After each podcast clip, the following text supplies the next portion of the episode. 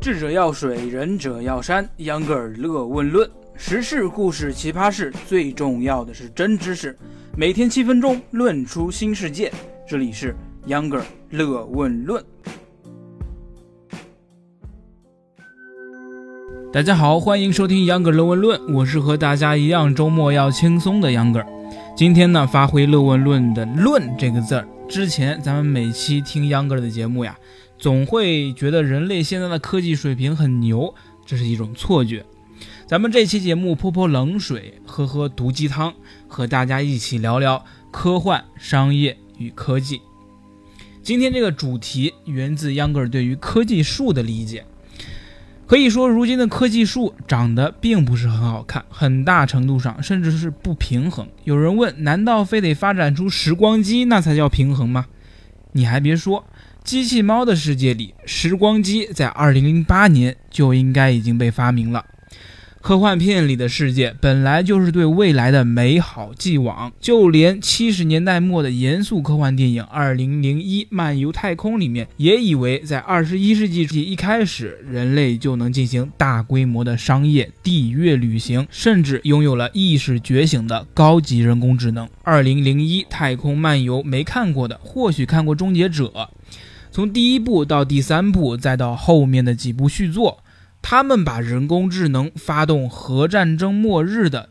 日子一跳再跳啊！明年就是二零一八年了。在《终结者》零九年的电影《终结者二零一八》里，人类都已经要开始反击人工智能 BOSS。不要说个人飞行器、星际旅行、核聚变这些科幻必备的技术，还是遥遥无期。要聊科技，我们首先得知道，科技是科学和技术，科学和技术是相辅相成的。科学是根本，技术是水到渠成的事儿。举个例子，对于医疗科技，很多人就有两。种完全对立的看法，一种是现代医疗科技很发达，通过医学的努力，婴儿死亡率大大降低，并且在延长绝症患者寿命上，他们已经做得非常好了。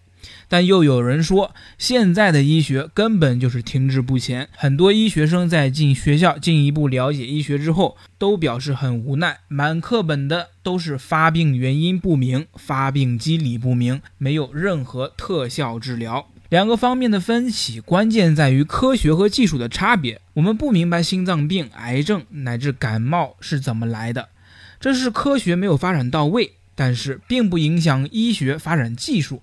通过手术、药物、更加卫生的外部环境，来降低疾病对于人类的困扰。科技树的科学长得太慢，技术呢，则是进一步压榨基础科学的最后一点能量。导致科学和技术发展不平衡的原因很现实，就是作为科学根基的数学，并没有我们想象中的那样一直高歌猛进。我们今天用的很多理科理论，早在二十世纪初就已经很完备了，特别是数学，很多理论都是十九世纪以前的产物。那科学是怎么影响所有学科的呢？首先，数学对于物理学有着直接的影响作用。咱们上次说量子相关话题，其实很大一部分都是用数学直接算出来的。物理学的发展又影响着化学对于微观粒子的理解。这条多米诺骨牌的下一章就是生物学，因为生物学在微观上也就是化学。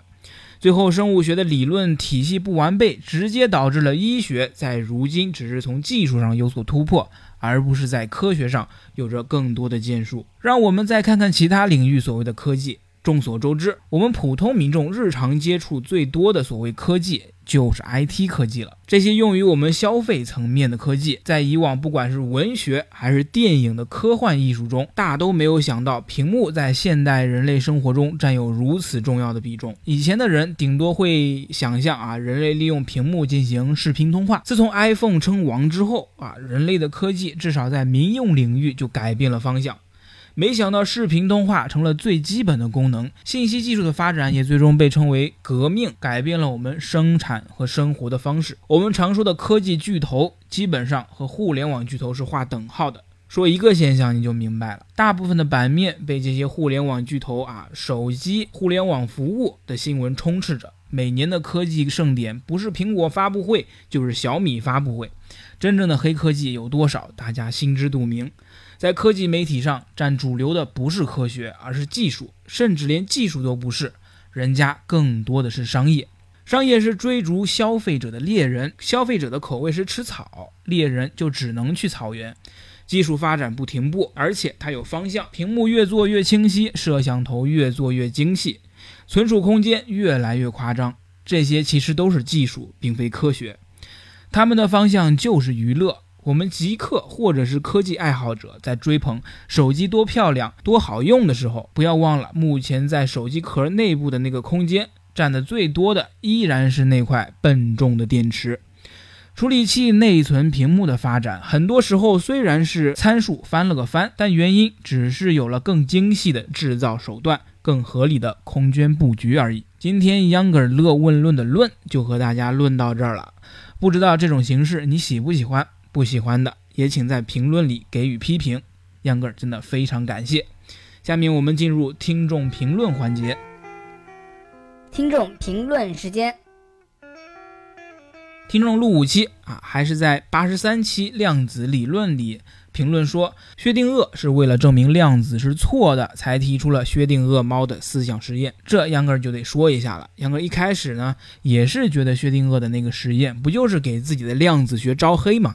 是故意砸自己的碗吗？不是，薛定谔其实是想利用这个实验体现量子理论超乎寻常的认知和理解，就是要告诉我们量子这个东西和你的日常认知是不一样的，所以才这么干，并不是为了证明量子理论本身是错的。豆子志昂扬在第八十四期区块链里这么评论的，说区块链不是为了解决移动支付的问题，只是顺手解决的。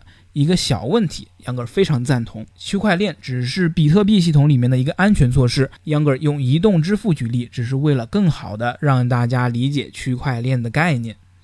好啦，本期的杨哥的问论到这儿就结束了。非常感谢您的收听，欢迎微信公众号搜索“秧歌同学”，秧歌是扭秧歌的秧歌。秧歌呢会不定期啊，这回改不定期了，因为前几天确实没有定期更新我的微信公众号。再次感谢您的收听，我们下周一见。